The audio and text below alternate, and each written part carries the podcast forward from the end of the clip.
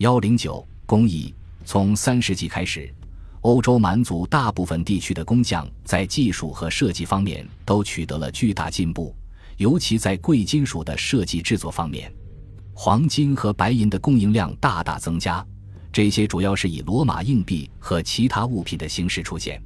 首要的原因是，贵族都渴望在精美的饰品和武器装备方面展示他们日益增长的财富和威望。从技术上讲，金银丝细工饰品美化、镶嵌工艺，特别是半宝石的镶嵌等工艺更加成熟。这些都改变了蛮族欧洲的金银加工业态。从三世纪晚期开始，这些奢侈品普遍见于华丽的墓葬中，在中欧的哈斯莱本和扎克罗、多瑙河五世纪的墓葬和窖藏中发现的琳琅满目的珠宝首饰里，以及后来在意大利的东哥特王国、法兰克的高卢。斯堪的纳维亚半岛和英格兰的盎格鲁撒克逊的金属匠的辉煌成就里，半宝石与黄金相结合的多色装饰风格的发展，是三世纪至五世纪精细工艺最鲜明的一个特征。长期以来，这一直被视为哥特人西进运动的结果之一。他们带来了一种起源于草原民族的风格。虽然新设计的某些元素确实起源于遥远的东方。比如伊朗和俄罗斯南部，但他们极盛时的艺术繁荣，现在看来似乎归于五世纪早期在多瑙河中下游地区劳作的工匠。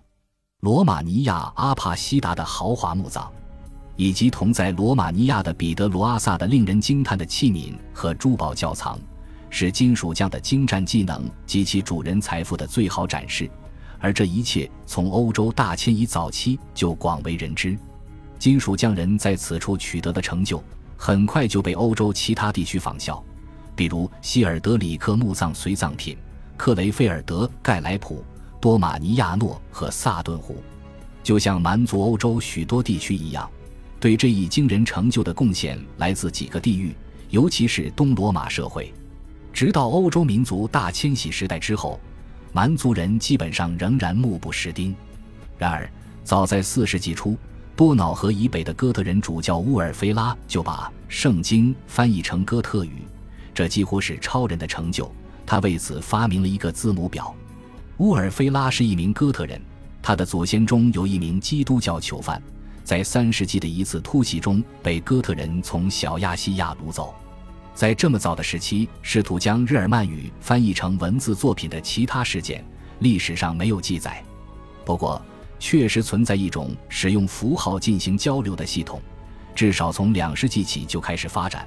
尽管它是用于相对专业化的用途，这些符号自17世纪以来被称为如尼文，其早期的形式表示单个名称或单词，最常见于武器或装饰品上。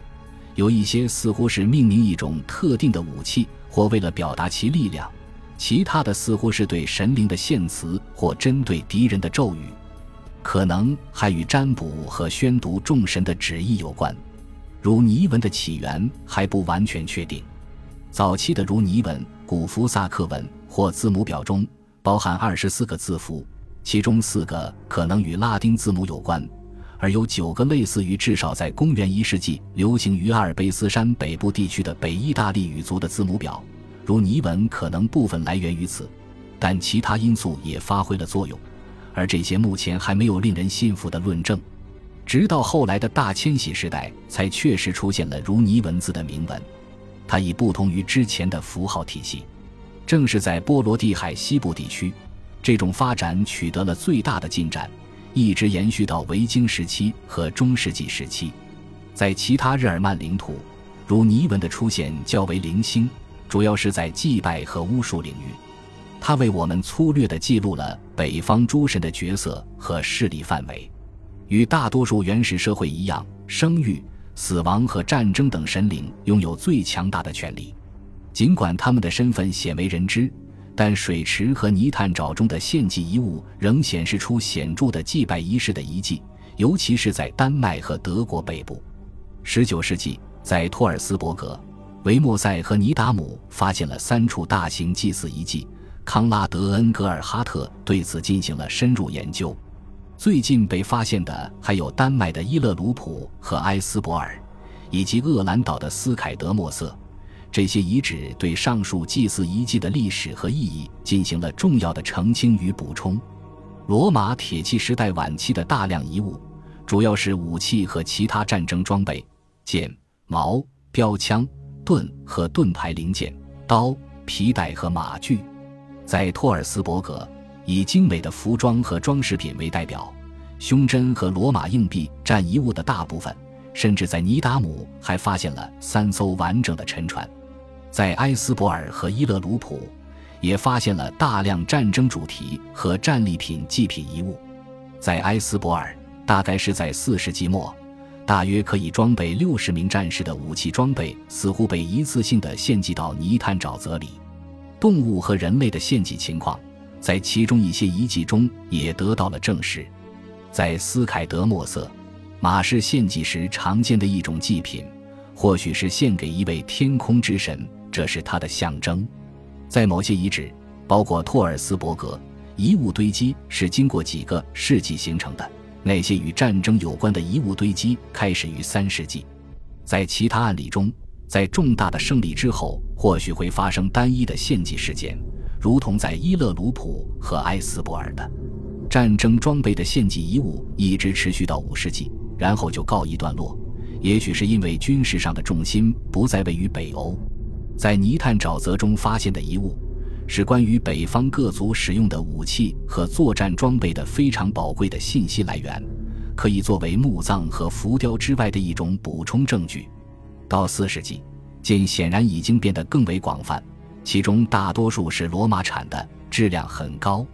弓箭越来越重要，但远距离作战的主要武器仍然是标枪，通常是装有倒钩的鞍戈。飞斧变得越来越普遍，成为对抗武装精良的对手的有效武器。但是在所有的蛮族中，胸甲仍然极为罕见，只有前列的战士才能获得头盔。而且在四世纪末之前，人们几乎不知道如何遮盖身体。此后很长一段时间，大多数战士都像几个世纪前他们的祖先一样，缺少防护的投入战斗。在某些民族中，特别是东欧那些与萨尔马提亚人、阿兰人和匈奴人有联系的民族，他们使用骑兵编队的情况有所增加。哥特骑兵在三百七十八年的阿德里安堡战役中进行了决定性的干预，后来成为入侵意大利的一支重要力量。但是，蛮族军队仍然主要是步兵，装备相对清洁，其效力取决于他们传统的勇猛和体力。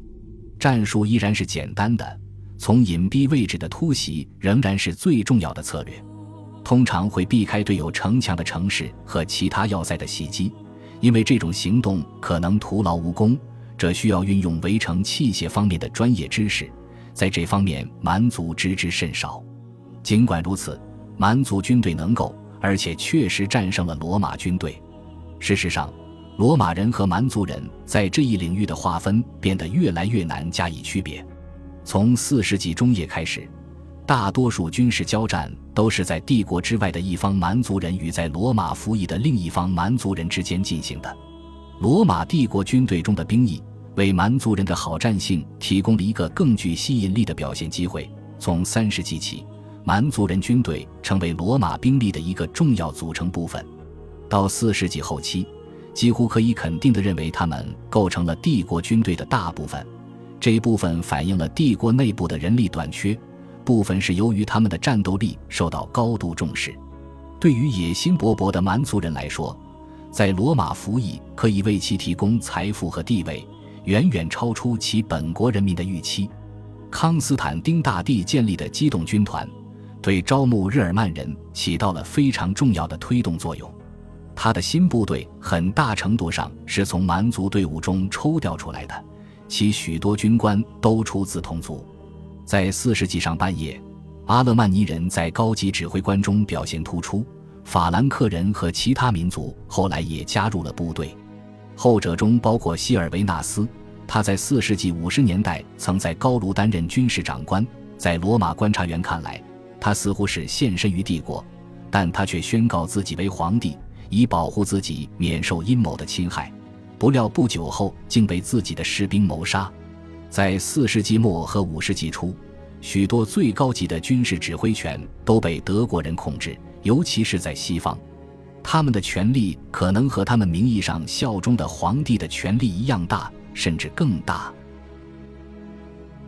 本集播放完毕，感谢您的收听，喜欢请订阅加关注，主页有更多精彩内容。